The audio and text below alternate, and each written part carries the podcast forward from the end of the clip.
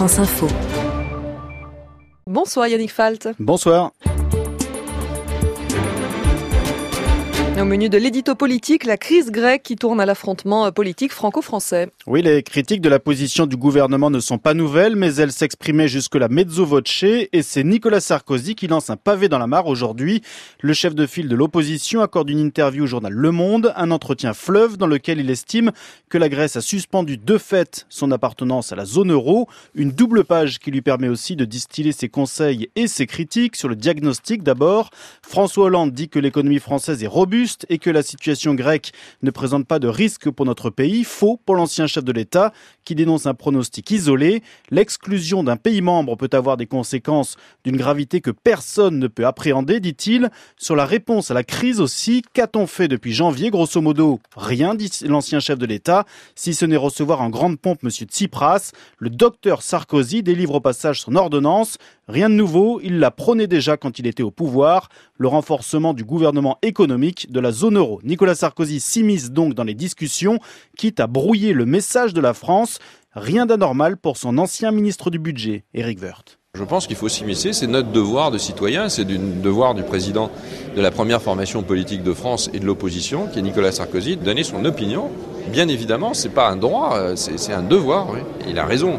C'est que si euh, jamais la Grèce sort de la zone euro, il faut tout faire pour derrière consolider la zone euro. Ça, c'est une vision. C'est pas un plan B, c'est ce qui peut arriver. Euh, simplement, la Grèce, elle ne peut pas rester euh, à n'importe quelle condition. Elle ne peut pas rester au détriment de ses euh, partenaires. Nicolas Sarkozy qui est donc dans son rôle d'après Eric Woerth, la majorité ne l'entend pas de cette oreille. François Hollande a répondu indirectement en refusant une dislocation de la zone euro. Il faut un accord avant le référendum grec pour le chef de l'État. Le patron du PS, Jean-Christophe Cambadélis, dénonce de son côté l'inaction de Nicolas Sarkozy quand il était à l'Élysée et son amnésie.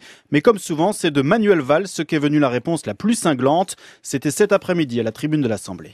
J'invite chacun à faire preuve de retenue, de responsabilité et de sang-froid. Et je veux m'inscrire en faux contre ceux, notamment un ancien président de la République, qui déclare que la Grèce est sortie de fait de la zone euro. Ces polémiques, ces analyses trop rapides nuisent au débat. Et je veux saluer en revanche les déclarations responsables de trois anciens premiers ministres Alain Juppé, Jean-Pierre Raffarin et François Fillon, qui savent que dans ces moments-là, où se joue aussi le destin de l'Europe, chaque déclaration compte, surtout quand elle vient de la France. De telles déclarations sont contre-productives et ne sont pas responsables au regard de l'urgence dans laquelle nous nous trouvons. Le Premier ministre qui en profite pour louer l'attitude responsable d'Alain Juppé, François Fillon et de Jean-Pierre Raffarin, on l'a entendu, faire monter les rivaux de Nicolas Sarkozy pour tenter de l'affaiblir. La recette est connue, alors que dans l'interview, l'ancien président balait toute une série de sujets internationaux au-delà de la Grèce.